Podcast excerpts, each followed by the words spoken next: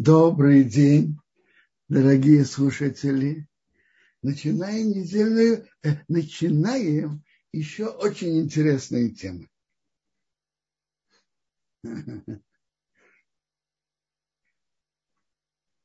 Тора нам рассказывает, как Авраам поехал оттуда в Южную землю, поселился в Граве, а это место пересемлян. И опять Авраам сказал про свою жену, что она сестра. И Авимелех, царь Грара, послал и взял сам.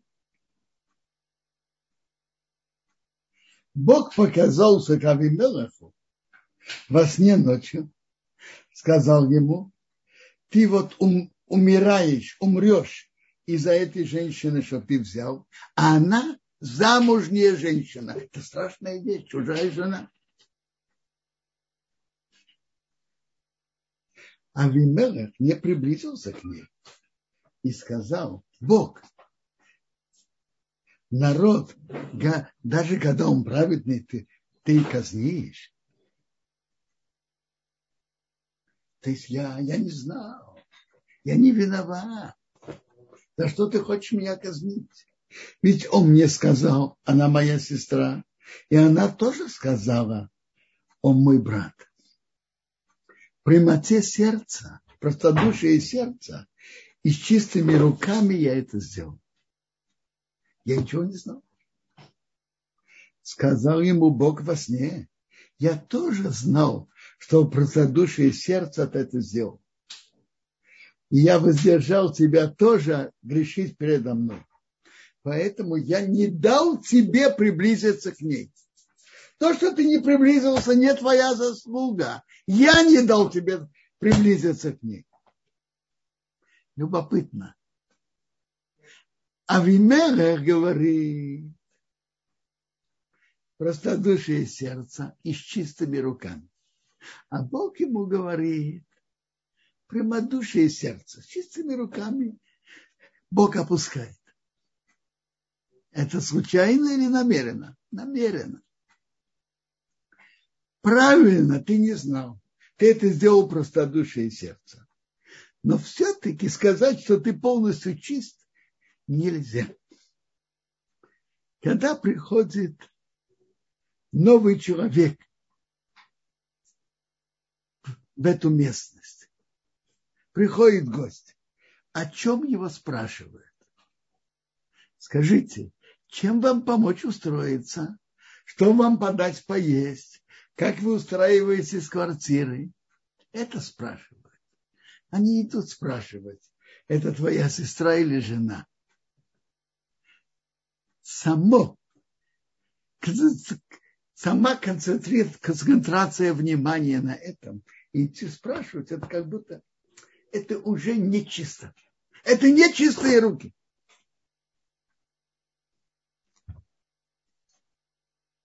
А теперь верни жену этого человека, потому что он пророк, и он будет молиться за тебя, и ты будешь жить. Гемора спрашивает, верни жену этого человека, потому что он пророк. А если бы он не был пророком, не надо вернуть. Говорит, чужую жену надо всегда вернуть, не трогать и вернуть. Ответ такой, раз он пророк, он ее вернет, примет, и он будет знать, что она чиста, что, что ты до нее не дотронулся. Он пророк, он это будет знать. Верни, он пророк, он будет знать, что она чиста. Ни, ты, никто до нее не дотронулся. И он будет молиться за тебя, и ты будешь жить. Раз ты его обидел, чтобы ты жил, не ты нуждаешься, чтобы он простил тебя настолько, что он молился за тебя. А если ты не возвращаешь, знай, что умереть ты умрешь, ты и все, что у тебя. Чтобы ты жил, ты нуждаешься, что он молился за тебя. Ты должен так у него просить прощения, что он за тебя молился. Стал Амимелах утром, позвал всех своих рабов сказал все эти слова в их ушах, и люди очень испугались. Позвал Авимелах Авраама и сказал, это опять повторяется то, что тогда было с фараоном. Кто кому приходит с претензией? А? Кто? Авимелах к а? Он сказал ему, что ты нам наделал? Чем я тебе согрешил? Что ты привел на меня и на мое царство? Великий грех. Действие, которое не делается, а ты сделал со мной. Авраам не реагирует. Он приходит на него претензии. Теперь Авимелах уже спрашивает Авраама более деликатно. Сказал Авимелах к Аврааму, что ты увидел, что ты сделал это, это, это. Это, это слово, то есть это, это действие, что ты сказал, что она моя сестра. Сказал Авраам, потому что я сказал, только нет боязни от Бога в этом месте, и меня могут убить из-за жены. То есть в этом месте говорят красивые, может быть, и говорят красивые благородные слова о справедливости, о честности, о непорочности. Все это красивые выражения. Но когда нет боязни Бога, когда страсти горят, все это не, не, не устоит. Все эти красивые заявления и слова. Это, это, это факт, это практика. Нету боязни Бога в этом месте, и меня могут убить из-за моей жены. Затем Авраам говорит Авимелаху, и также действительно, она моя сестра, это тоже правда. Она дочка папы моего, но не дочка моей мамы, и стала, стала мне женой. Что это значит? Она, она действительно, Сара, была дочкой брата Авраама Арана, так можно сказать, что она была дочкой, она была дочкой отца Авраама, она дочка моего отца, Тераха. Так она в действительности внучка. Но внучку тоже называют дочка. Она дочка моего отца. Она, она дочка моего отца Тераха. Э, внучка, но внучку тоже называют дочкой. И она стала мне женой. Что значит э, моего отца, а не моей матери? Авраам родился от одной жены Тераха, а Харам, отец Сары, сын, сын Тераха, родился от другой жены. У Тераха были две жены – от одной родился Авраам, а другой родился Харан, отец Сары. Она дочка моего отца, но не моей мамы. И было. Когда я должен был бы ждать, и как по, руководству Бога из дома моего отца, я и сказал, это добро, что ты сделаешь со мной. Каждому месту, что мы придем туда, говори про меня, он мой брат. То есть Авраам ему сказал, это не только в твоем царстве я это делаю, я это делаю и в других местах. Так Авимелех подумал, как он может загладить свою вину перед Авраамом, как перед ним, как полагается, извиниться, как сделать, что он за меня молился, чтобы он меня просил взял Авимелех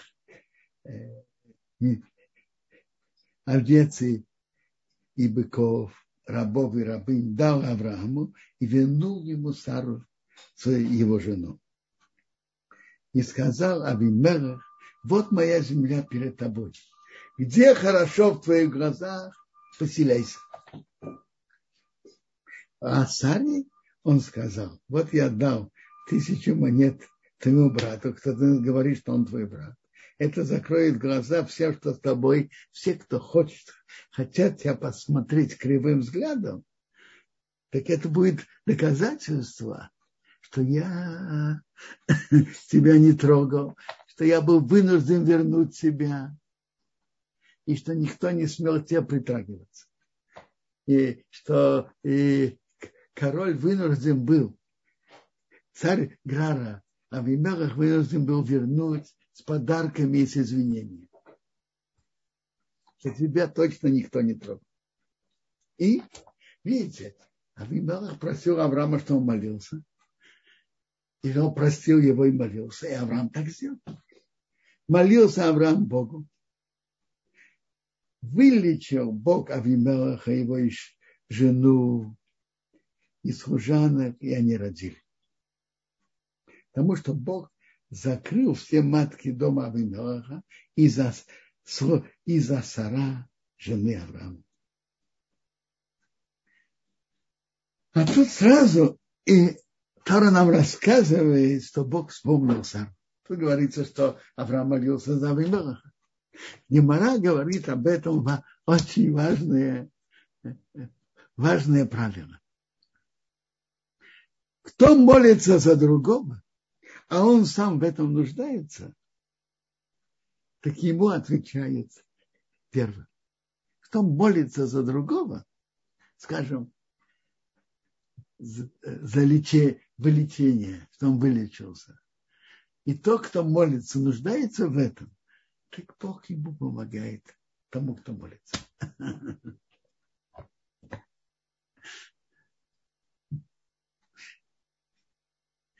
Авраам молился за Авимелаха, а раскрылась матка у, у жены Авимелаха и, и служанок, и Сара родила.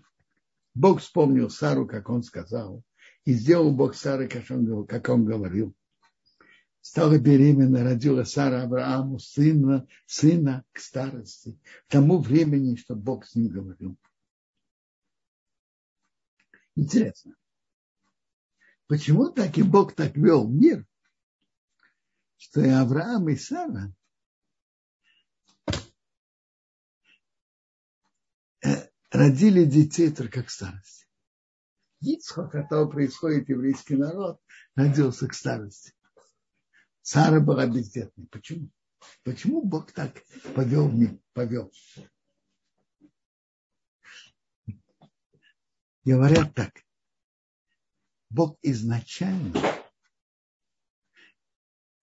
так вел, что само рождение еврейского народа было неестественно. И Сара была, естественно, она была бездетной. Авраам, естественно, не должен был иметь, не, не имел бы детей. Бог так повел, чтобы само рождение еврейского народа, появление его эм, было неестественным. И это показывает, что, что и в дальнейшем еврейский народ, его существование, его судьба и совершенно неестественно, не как судьбы других народов. И поэтому не то, что укрепляет и помогает другим народам, помогает еврейскому народу. Его судьба и его корни существования совсем другие. Его корни существования – это связь с Богом. Само его появление в этот мир было неестественно. Авраам назвал имя своего сына, который у него родился, что Сара ему родила Ицхак. Авраам обрезал Ицхака его сына 8 дней, как Бог ему велел. Первый, кто был обрезан 8 дней, это Ицхак. Аврааму было 100 лет, когда у него родился его сын Ицхак. Ну, а Саре, как известно, было 90 Сказала Сара, Рады сделал мне Бог. Кто услышит, будет радоваться за меня. Я сказал, кто бы мог сказать Аврааму, чтобы будет кормить детей Сара, что я родил, родила сына к старости его.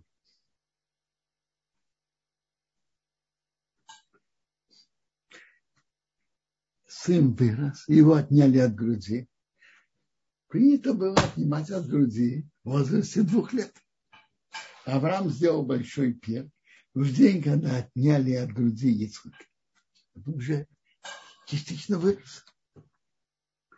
Увидела Сара, сына Агара египтянки, которая родила Аврааму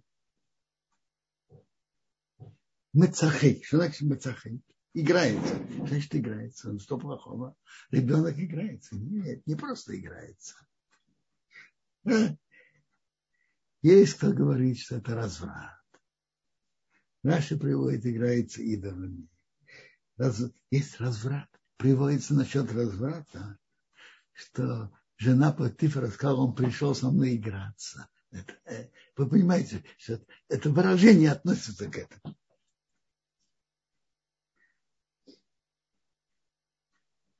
Есть Медраши, что он бросает стрелы в Ицхака. Он же был на 14 лет старше. Потом, ой, я игрался. И это имело плохое влияние его поведения Ишмаила на Ицхака. Так она сказала, Сара сказала Аврааму, прогони эту рабыню и ее сына потому что не будет наследовать сын этой рабыни с моим сыном, с Исуком.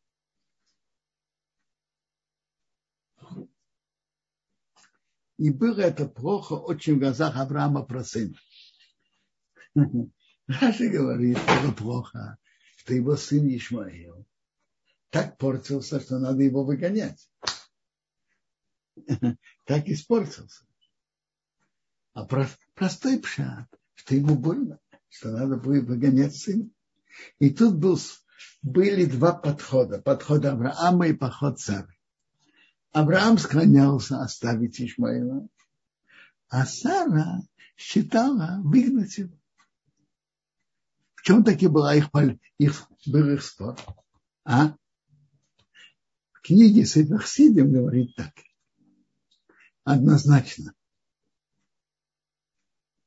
То, что Ишмаил своим таким поведением был дома, плохо влияет на Ицхака. С другой стороны, выгнать его для духовного положения Ишмаила, хорошо бы, что он остался дома. Для Шмаила, для духовного его э, уровня полезно, что он остался дома, а для Ицхака это плохо. И в этом был спор между Авраамом и Ицхаком, что важнее.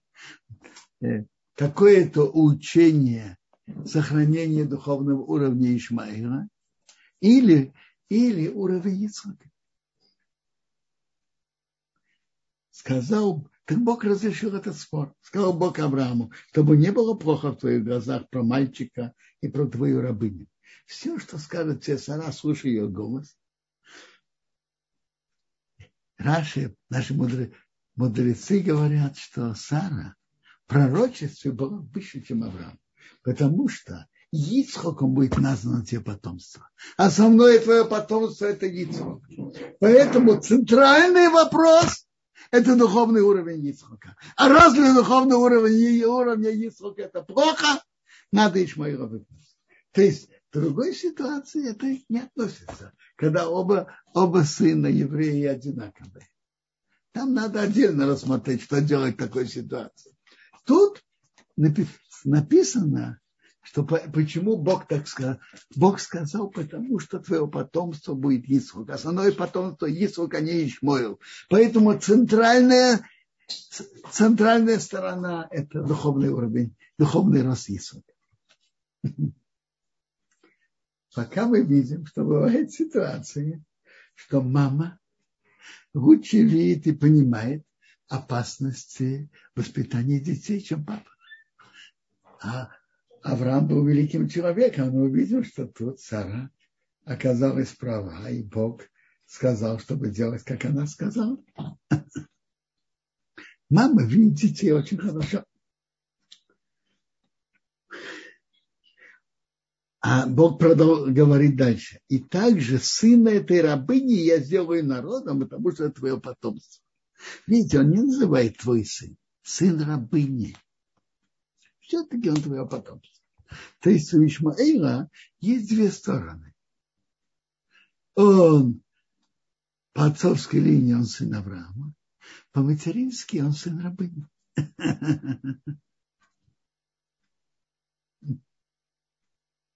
Вера в единого Бога, потому что он сын Авраама. И у него так и есть. А то, что он Перадам Дикар, потому что он сын рабы. Сочетание этих двух качеств. Тора нам рассказывает, как он встал рано утром, отправил ее, дал ей хлеб и воду. И Тора нам рассказывает, какую опасность он попал. Кончилась вода, она заблудилась, кончилась вода. И, и он был при, при смерти. И она подняла голос и заплакала. И написано, Бог услышал голос мальчика, ты есть Ишмаила. И ангел сказал, что ты тебе, Агар, не бойся. Бог услышал голос мальчика там, где он находится. Подними мальчика, держи его, я сделаю большим народом. И Бог раскрыл ее глаза, увидела, кого из воды, наполнила бордюк водой и поила мальчика. Тут написано, Бог услышал голос мальчика, то есть Ишмаэла. Отсюда наши мудрецы учатся молитва самого больного про себя, она больше всего принимается.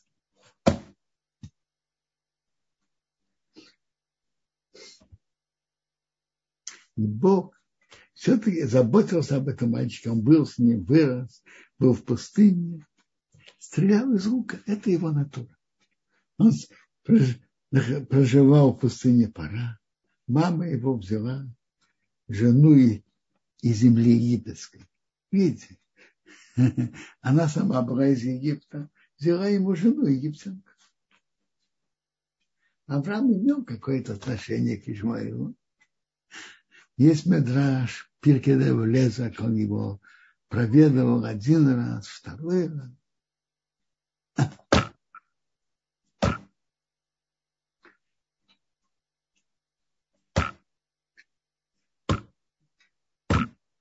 А теперь мы перейдем к еще очень важной и интересной теме. Тема последнего испытания Авраама. Готовностью принять жертву, принести в жертву своего сына Ицхака. И почитаем. Было после этих событий. Бог испытывал Авраама. И сказал ему Авраам, и сказал вот это испытание это было самым тяжелейшим из всех испытаний Авраама. Это можно видеть и из текста Торы. Только в этого испытания написано, Бог испытывал Авраама. Во всех других испытаниях это не написано. В чем же была сложность и тяжесть испытания Авраама? Ну, давайте раньше прочитаем сказал, возьми-ка твоего сына, единственного. Интересно. И Мидраш на это говорит. Сына, у меня два. Единственного. Этот единственный у мамы своей. Этот единственный у мамы своей. Которого ты любишь. Но я люблю и этого, и этого. Ицхака. Иди себе в землю, землю Мария. Вознеси его там жертву на одном из гор, которые я тебе скажу. Авраам встал рано утром, запряг осла, взял двух мальчиков с собой, чтобы они его были с ним. Уважаемый человек берет с собой двух людей, чтобы его обслуживать. Это уважаемый. И Ицхока своего сына.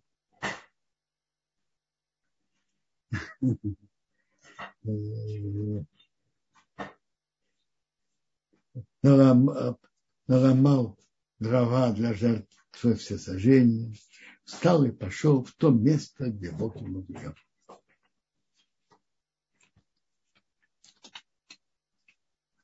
Интересно. И Мара говорит про это. Встал Авраам рано утром и запряг своего отца. Скажите, Авраам был уважаемым человеком. У него были слуги. Он мог попросить кого-то из слуг запрячь отца. Он запряг сам. Почему? То, что написано, любовь меняет правила поведения человека. То, что человек любит, он делает сам, не считая с рамками уважаемости э, его поведения. Запряг сам своего отца. Он очень любил Бога. И это говорит нам еще на что? Что он же шел сейчас принести своего сына в жертву. И он делал это с любовью. Гемора нам говорит, что то же самое было и у Бирама. Бирам, когда он встал утром, он пошел проклинать, чтобы проклинать еврейский народ в главе Барак. Тоже написано, он сам запряг свою ослицу. И Медраж говорит, что одно парирует другое. То, что Авраам встал рано утром, это встал, и запряг своего отца, встала против того, что Билам поднялся утром и запряг свою ослицу. То, что Авраам сделал, то есть Билам со, своей, со своим сильным желанием проклясть евреев, поставил еврейский народ в опасность. А Авраам тем, что он встал рано утром и запряг своего отца, спас положение. Он, он опередил тебя.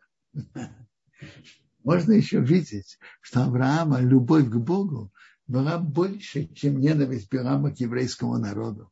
Бирам написано Вайоком. Вайоком стал нормальное время. Авраам Ваяшкин, он встал рано утром. На третий день Авраам поднял свои глаза, увидел это место издалека. Что он увидел? Медраж говорит, он увидел облако над, над этой горой. И приводится, что он сказал своим вот этим э, двум парням, которые его обслуживают, обслуживали, вы видите что-то? Нет. Просил Ницхак, ты видишь? Вижу. А, он сказал этим, этим слугам своим, останьтесь тобой тут со, со словом. А все он не видит, и вы не видите. А я и парень пойдем до сюда, поклонимся и вернемся к вам. Обратите внимание. Папа зацался, это подчеркивал. Куда шел Авраам? Принести своего сына в жертву. А что он им говорит? Мы поклонимся и вернемся к вам, но число. Почему? Язык всегда должен говорить на хорошее. Поклонимся и вернемся к вам. Взял Авраам дрова, жертвы, о, все сожжения, положил на Ицхака его сына, взял в свою руку огонь и нож, и они пошли вместе, пошли оба вместе. Что значит пошли оба вместе? Ицхок пока ничего не знал. Авраам, да, знал, куда он идет и зачем. Они пошли вместе. Как Ицхок, который ничего, ничего пока не знал, шел спокойно. Спокойствие. С, так, с таким же спокойствием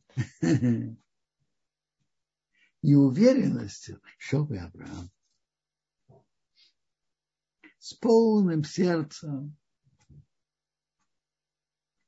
Как Исхо, который не знал, так и Авраам, они шли вместе. Таким же полным сердцем.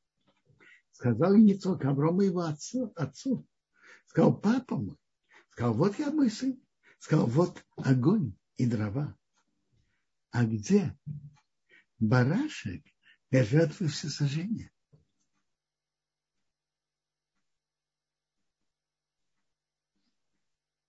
Сказал Авраам, Бог увидит ему барашек для жертвы всесожжения. Мой сын. Тут ответ Авраама двузначительный. Можно сказать, можно его прочитать. Бог увидит, Бог найдет барашек. Бог еще найдет барашек для принесения в жертву. Бог найдет. Мой сын, мой сын это обращение. Мой сын, обращение к нему. А можно понять, Бог увидит, выберет барашка для жертвы Ула моего сына. Как Авраам изначально сказал ему двузначительную фразу. Ицхок понял, что имеется в виду, что он будет жертвой. То есть два, два можно понять двояко. Или что он обращается. Но Бог увидит, Бог еще найдет, какой барашек принести. А, можно, а мой сын, это обращение. А можно понять, Бог увидит барашка приношения моего сына. И Ицхок понял, что имеет в виду его приносят жертву. И написано Ваилху Шнеем Явдо. Они пошли оба вместе с невозмутимостью, спокойно, с полным сердцем. Впереди тут уже Ицхак с такой же полным сердцем, спокойствием, как и, Авраам. В первом предыдущем, предыдущем предложении Авраам шел с таким же, который знал, на что он ведет Ицхака, с таким же спокойствием и с полным сердцем, как и Ицхак. А в этом предложении Ицхак был с той же спокойствием и полным сердцем, как и Авраам. Они пришли к тому месту, что Бог ему сказал. Авраам построил жертвенник. Взял своего сына Ицхака, положил его на жертвенник над дровами. А почему он завязал? Исхак, сын, сказал папе, послушай, я могу от нервности или от переживаний могу э, Э, задвигаться, и тогда э, резание жертвы не будет как надо. Поэтому завяжи меня. Он завязал меня. Протянул Авраам свою руку, взял ножик резать своего сына. Позвал его к нему ангел Бога с неба. Сказал, Авраам, Авраам, сказал, вот я он сказал, не протягивай твою руку к мальчику. Но, может быть, сделать какой-то порез на память. И не делай ему ничего. Потому что сейчас я знаю, что ты боишься Бога. И ты его не воздержал твоего сына, единственного от меня. Поднял Авраам свои глаза, увидел баран после этого, как он запутался и зацепился своими рогами в ветках, пошел Авраам, взял барана и принес его в жертву вместо своего сына. То есть он сказал, дай Бог, чтобы это, чтобы это засчитывалось, как будто сделано в мое, мое, с моим сыном. Как будто я зарезал сына, как будто его кровь я брызгал, как будто я снял шкуру с моего сына, как будто я возложил это на жертву. Это пусть будет засчитано, как будто я делал с моим сыном. Назвал Авраам имя этого места, что Бог увидел, что будет сказано в будущем. В горе Бог покажется. И позвал ангел Бога к Аврааму вторично с неба. Сказал, я, я Клянусь собой, говорит Бог, потому что ты это сделал.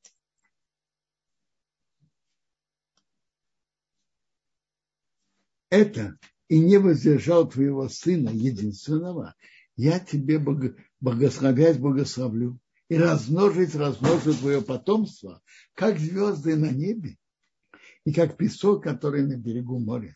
И твое потомство будет наследовать ворота его врагов. и буду благословляться его потомством все народы земли, потому что ты слушал моего голоса. И это Арам вернулся своим мальчиком, стали, пошли вместе в Бершева, и Авром поселился в Бершева.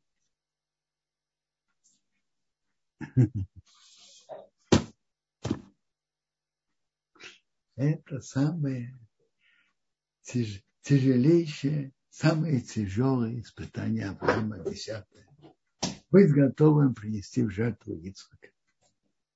Сейчас скажите, в чем такие вы видите особые трудности этого? Ведь Авраам, его первое испытание было, что Нимры поставил его перед выбором. Либо он поклонится и идолу, либо его бросит в печку. В огненную печь.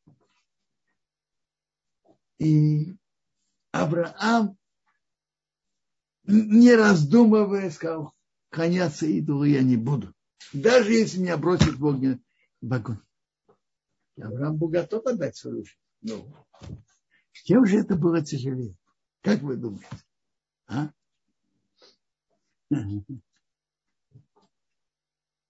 Несколько сторон.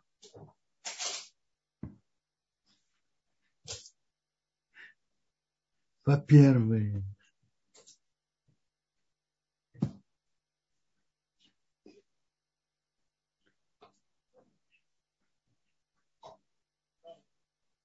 Авраам, его основная цель в жизни была приближать людей к Богу.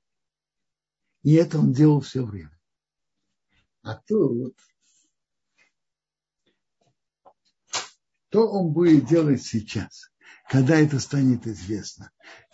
Как он это сможет объяснить людям? Как это будет? Он надеялся, и, и он надеялся, что его сын будет его продолжением и будет продолжать его работу. А сейчас он погиб. Говорят еще одно объяснение. В то время было, были разные идолы и были разные формы службы. Среди прочего, были такие идолы, для которым приносили человеческие жертвы. Авраам боролся с идолопоклонством, и он объяснял людям, что Бог милосердный, Богу противны человеческие жертвы. И этим он их отводил от идолопоклонства. А что он сейчас скажет? Что он этим людям скажет?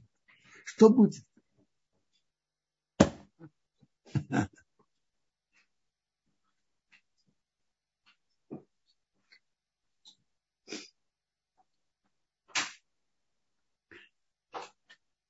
А Тагро из Вилны приводит так.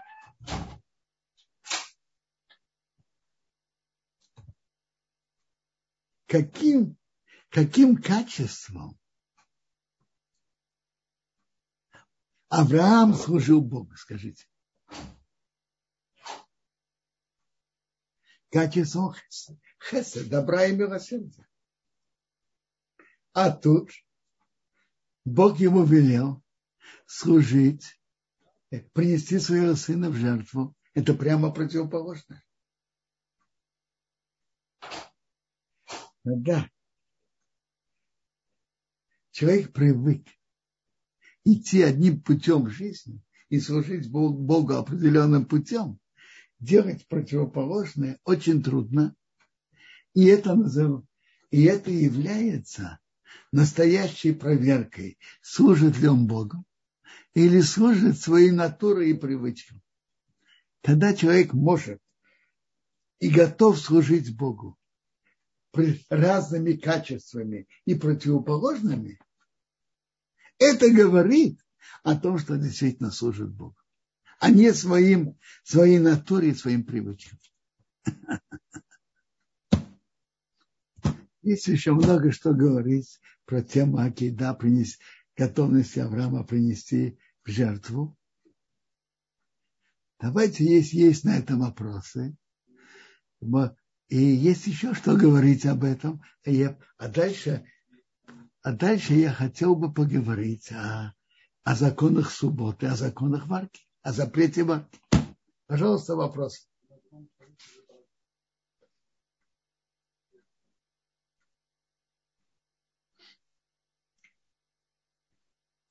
Квадарав. Есть вот вопрос был в самом начале еще спрашивала наша постоянная участница Анна. Э, верно ли, что в посылаемых страданиях частично для исправления какие-то... Сейчас, э, секунду. Эм, то есть раз те страдания, которые посылались Сары, и они были повторяющимися, э, это было связано с каким-то конкретным исправлением, если я правильно понял ваш вопрос. Послушайте, что это было исправлением, как это можно, можно думать и обсуждать. Но все, что Бог посылает на человека, имеет смысл. Что-то исправление, что-то для его духовного роста. Как раз есть интересный медраж, который я бы с удовольствием прочитал насчет э, которому, я понимаю, приводится линии содержания, почему Бог посылает на человека испытания. Есть в этом содержание. Медраж говорит, что Бог испытывает цадыки, а Рашаим он не испытывает. Цадыким выдерживает испытания, а, Раш... а негодяи нет. А почему, а почему он посылает на них? Метраж приводит три мнения, три примера. Ну, я могу это привести. А один первый пример говорит Рабьинос, как тот, кто обрабатывает лен, когда лен хороший, то он его больше ударяет, и чем его больше ударяет, он становится лучше. А если лен слабый, он не ударяет, потому что лен э, лопается. То же самое Бог, это, написано, это посук в Тилим. Ашем цадик евхон. Бог испытывает цадика. А Роша, негодяя, ненавидит душа его, Бога то есть. Потому негодяев он не испытывает. Первый пример. Второй пример. Тот же Рабьейнесон говорит. Горшечник который производит горшки, он ударяет по горшкам. По каким горшкам он ударяет? По крепким, которые не лопаются. По слабым он не ударяет. Э, он ударит, а не лопнут. Третий пример. У одного человека были две коровы. Одна сильная, другая слабая. А, ой, я не закончил первое. Точно так же, как эти горшки. Он ударяет по сильному, не ударяет по слабому. Потому что он лопается. А по сильному он ударяет, он не лопается. Держится. То же самое Бог испытывает садвики и не испытывает Рашаи. Третий пример. У человека было две коровы. Одна сильная, а другая слабая. Когда он ложит нож, на кого он ложит? тяжелый нож. На сильную корову, потому что она выдержит, а слабая не выдержит. Мне кажется, в этих трех примерах Медраша написано духовное внутреннее содержание испытаний, что Бог посылает на цадыка. Один из, из э, первый пример говорит так. Когда Бог посылает испытание на цадыка, через испытание цадык проходя испытания, поднимается выше и выше и выше.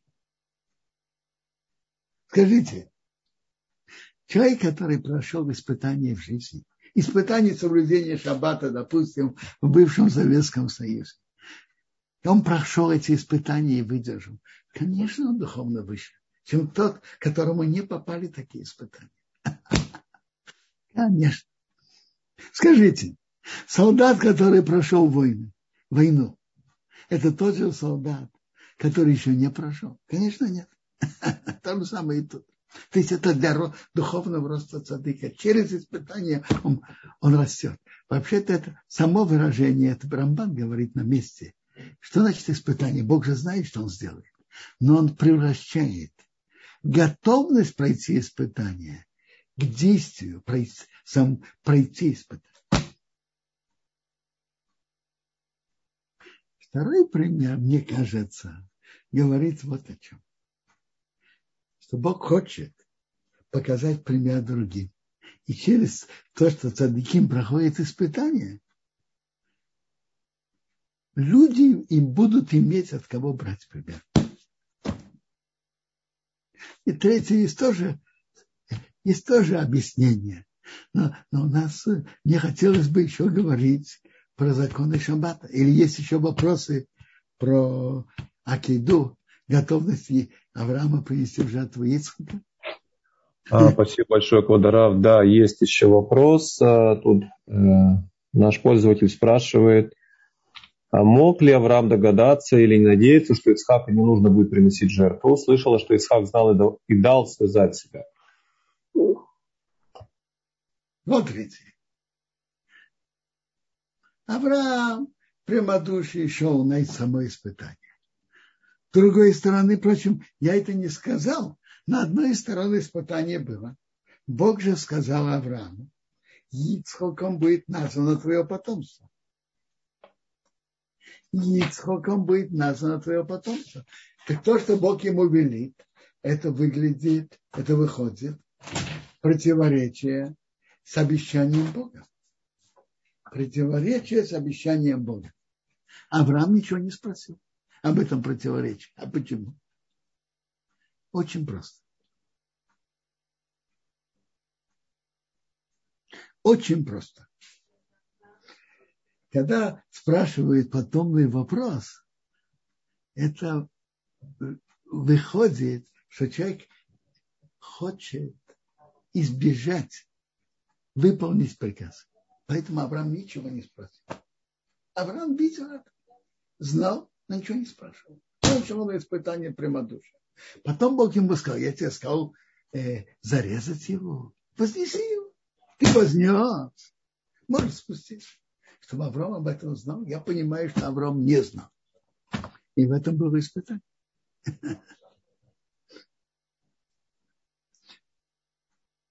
Еще вопросы?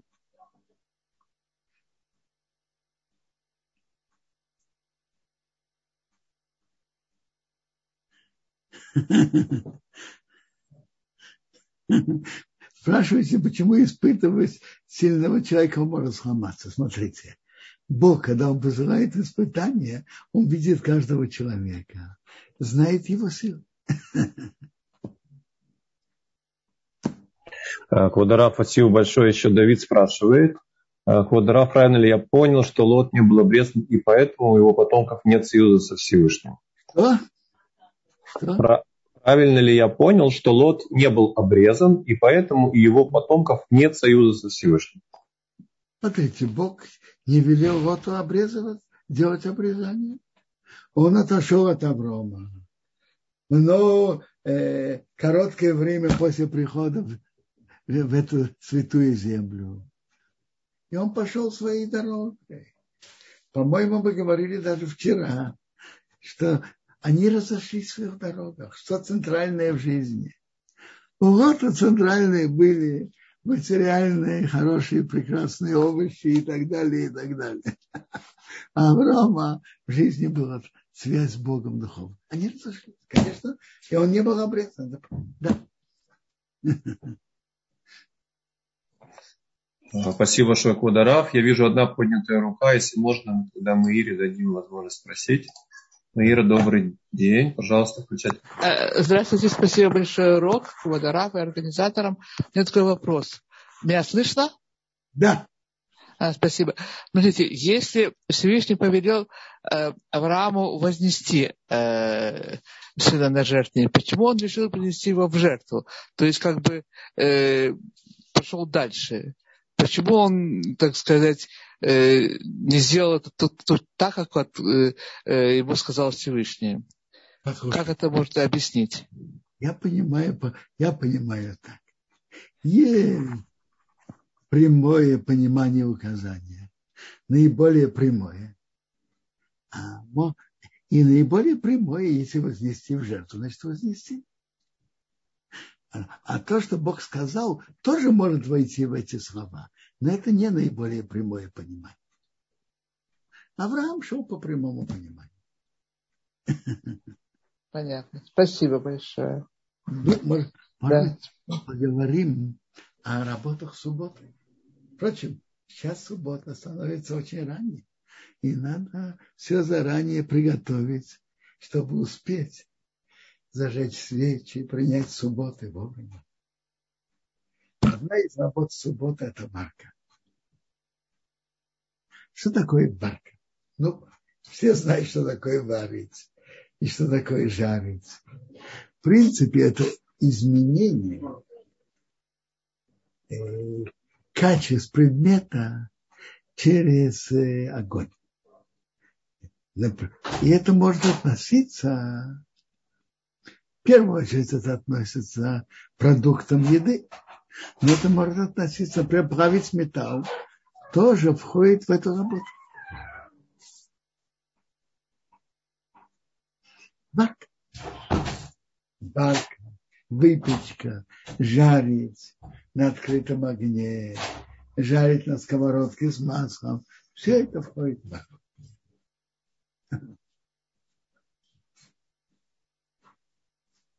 Варка пока до какого времени считается варкой? До времени, что продукт считается, что он сваренным, когда он сварился Махал бен Друсай. Был такой бандит бен Друсай. И из-за того, что он так был, он зачастую ел не, совсем, не полностью сваренную пищу, но частично сваренную, это, еще, это уже можно было так есть. Это было не полностью сваренная пища. И в Рамбам написано, это сваренное наполовину, в Раше написано на треть. То есть не полностью сваренное, но в стесненном состоянии можно это есть. Кто сварил предмет, э, продукт до такого уровня, это уже считается сварил. А с другой стороны, Варка еще продал, по мнению многих плоским, Рамбам, Раши, по мнению некоторых, с этого момента он уже сварен, все. Вареное не варка, не считается варкой. А по мнению многих плоским, варка продолжается и дальше. По Рамбам, по мнению Рамбама, Раша и других. Варка продолжается. До какого уровня? До уровня что это уже полностью, полностью сварено. И даже э, что обычный человек готов это есть. Не только в стесненном положении, состоянии будут это есть, но и в обычном состоянии тоже будут есть. То есть варка это до полного, до полной готовности пищи. Но, если это уже полностью готово, но продолжать оставлять на огне улучшает вкусовые качества, это не варка. Это улучшение вкусовых качеств. И это не считается варкой. В чем это актуально? Бывает кастрюля, которую человек положил, оставил на, на платье, газе с э, жестянкой внизу. А, оставил, и можно это оставлять но это еще не полностью сварено. Пока еда еще не сварена, какая-то, какой-то компонент еды не сварен полностью, нельзя закрывать крышкой. Если сняли крышку, нельзя закрывать. Нельзя брать часть еды, которая полусваренная, потому что если меньше еды, то оставшаяся часть еды варится быстрее. То есть пока еда не сварена полностью, нельзя делать никакое действие, которое ускоряет варку, варку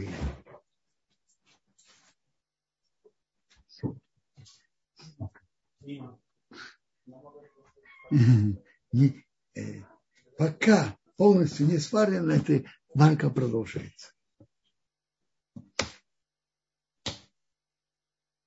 Это довольно актуально. Э, в законе приводится,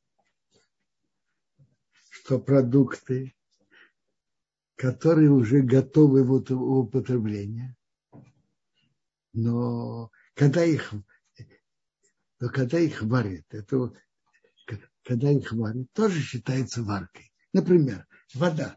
Сырую воду мы пьем.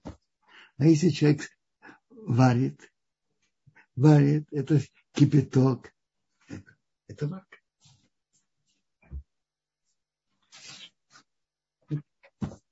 То же самое, например, яблоки, которые мы едим сырыми. Когда их варят, это варка.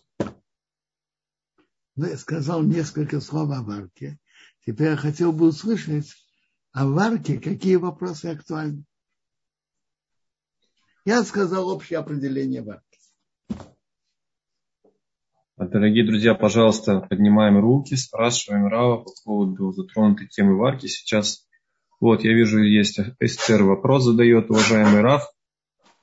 Э, вопрос, если поставить челн на плата после неполного, не на треть, э, не понимаю слова, за много времени до шабата, за час, например, с коварной, что добавится.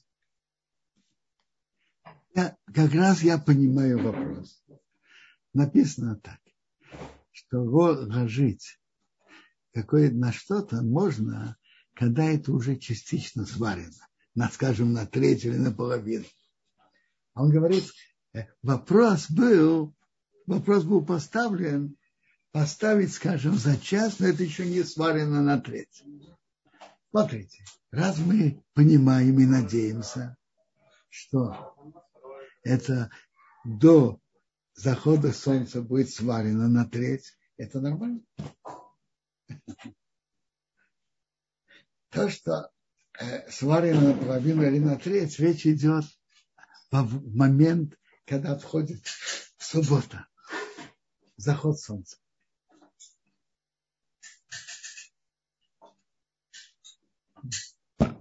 Плодораб, такой вопрос. Э, видели не раз, что некоторые люди берут э, пакетик чай, чая э, ну, заварного, да, и кладут его в третий сосуд, а иногда даже во второй. Насколько нужно этих людей одергивать или, может, вообще не стоит их трогать, неправильно себе делать? Я не знаю. Про второй сосуд определенно а никто, по-моему, так не считает. Потому что у нас же есть правило. Колы бишул, то, что легко сварится, варится во второй посуде. И большая, и очень похоже, что чай это колы бишул. Но Рабшеме Замыной Абазацал считал, и, и многие другие плоскими так принято, что даже и в третьем посуде не заваривают чай. Есть один из плоским, который это разрешает. Я знаю, что в Израиле принятое мнение, что не делают. Спасибо большое, Кударав. А, да, еще тогда вопрос, а, я вижу поднятая рука, Авраам. А, я надеюсь, что это вопрос по шабату, потому что если нет, тогда опустите руку, я буду понимать, что мы сможем тогда спросить вас чуть позже. Есть там еще один вопрос не по шабату, но я спрошу пока по шабату. Э, Кудраб, а что делать с кофе, с порошком, растворимым кофе и с цикорием? Как с ними себя вести в шаббат? Послушайте, надо выяснить, это варено до субботы, испечено до субботы или нет. Если это сварено до субботы, даже испечено до субботы,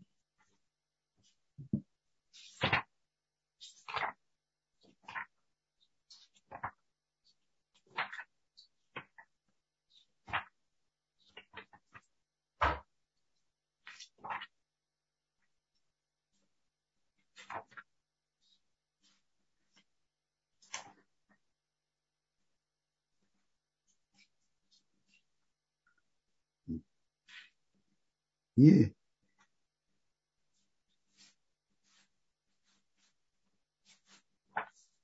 Если это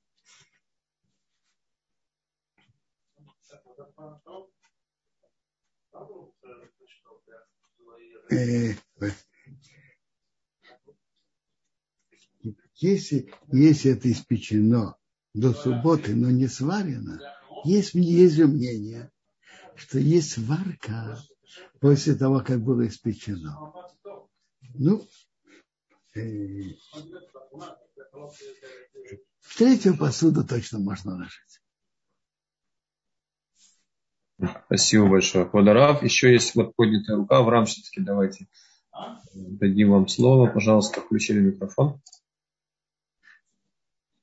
Э, мне бы очень хотелось, э, нужен очень совет Рава. Как можно ему написать? А. Необходим. И это не личность, как бы, это э, общественный интерес. Как можно вам написать? Смотрите, у меня лично нет электронной почты, но можете написать в электронной почте к э, Тулдота. Тулдотру. И оно к вам попадет? И мне это передадут. Хорошо, хорошо. Спасибо большое. Ну, хорошо. До свидания. Спасибо. Одну секунду, Кодарав. Есть еще вопросы общего характера. Мы можем сейчас их спрашивать? Хорошо. Э, вот, Елена спрашивала чуть раньше.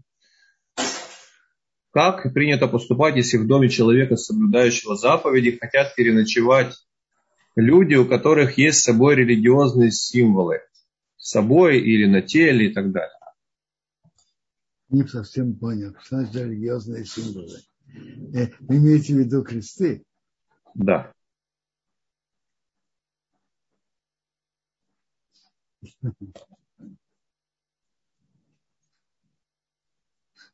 Понятно, что приятного в этом мало.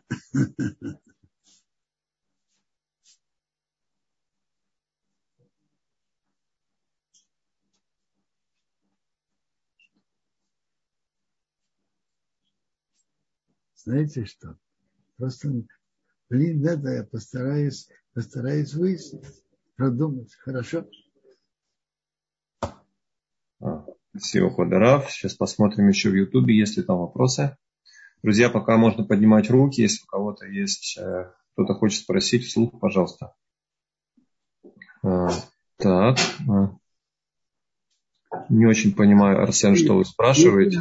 И прикасаться ко всем безузам. Есть кто прикасается, но обязанности обязанности такой нет. Мы знаем, что Бог нас хранит. Обязанности прикасать нет. Есть такой обычай у многих. Не, не как обязательно. Вижу. Спасибо, Подарав. Вот вижу Александр поднял руку. Пожалуйста, Александр, включай микрофон.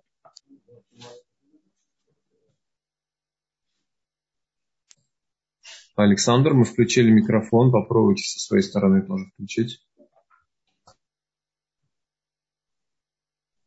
Возможно, рука была... Да. да, да. Меня слышно сейчас? Слышно. А, здравствуйте, Романсон. Э, у меня такой вопрос. Вот я давно думал насчет этого. Э, когда мы не пользуемся солнечным э, бойлером в шаббат, потому что там, чтобы не было варки воды. С другой стороны, там температура не достигает там 100 градусов и даже близко не приближается от солнечных бойлеров.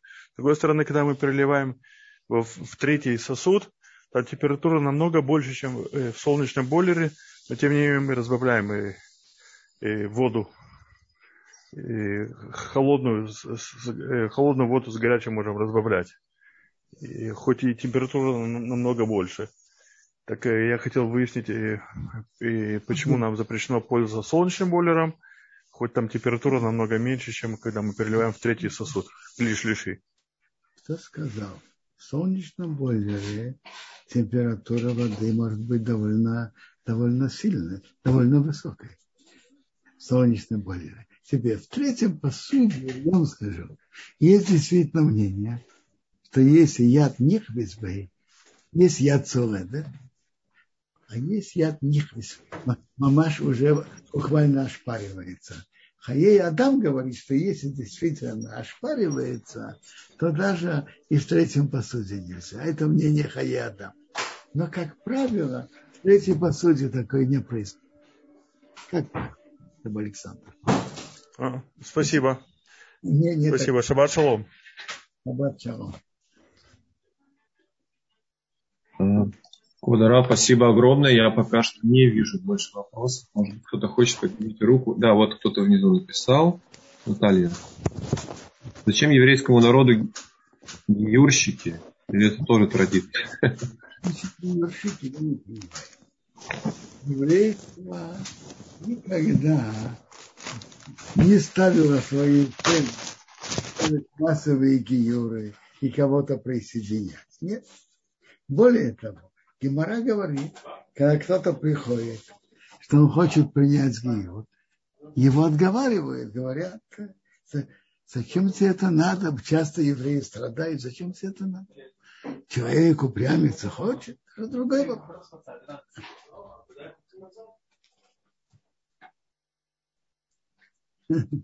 Подарав. Вы спрашиваете, папа ли приказался ко всем из Я, я думаю, что нет. Нет.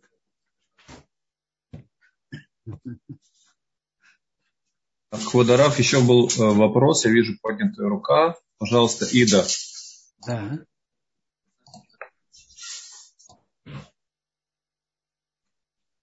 Ида, включили вам звук, пожалуйста, попробуйте тоже включиться. Меня слышно? Да. Э, Райбенсон, э, я считаю вот на вопрос э, насчет бойлера. В бойлере солнечном вода постоянно нагревается, если с нее взять немножко воды, поступает холодное, и оно э, начинает наново нагреваться, то есть идет как бы нагрев воды, варка. А когда в стакан третий мы переливаем, вода только охлаждается, нету э, как бы этого вот. Может, я права, может, нет. Вообще-то вы говорите верно, я вам скажу. Здесь вопрос насчет бойлера, что когда выходит вода из бойлера, соответственно, входит новая холодная вода, которая тоже нагревается. Если это электрический бойлер, она просто самая обычная варка. А если солнечный, то это от солнца. Не, э, от солнца. Хорошо. Э, и еще такой вопрос. Если семья, евреи оба, и муж и жена, но э, у жены проблема, потому что она как бы не совсем занимается э, христианством, но она читает христианскую литературу. Муж не читает ничего. Мезузы можно ставить на эти дома или нет? Послушайте, раз они евреи, мезузы можно поставить. А дальше, чтобы Бог их направил по хорошему пути. Вот, потому что ее интересует и еврейская, и еврейские традиции, и все. И в то же время вот она боится. Смотрите, поставить мезузу, раз они евреи, поставить мезузу можно. А дальше, что Бог ее... Дальше пусть Всевышний направляет. Да.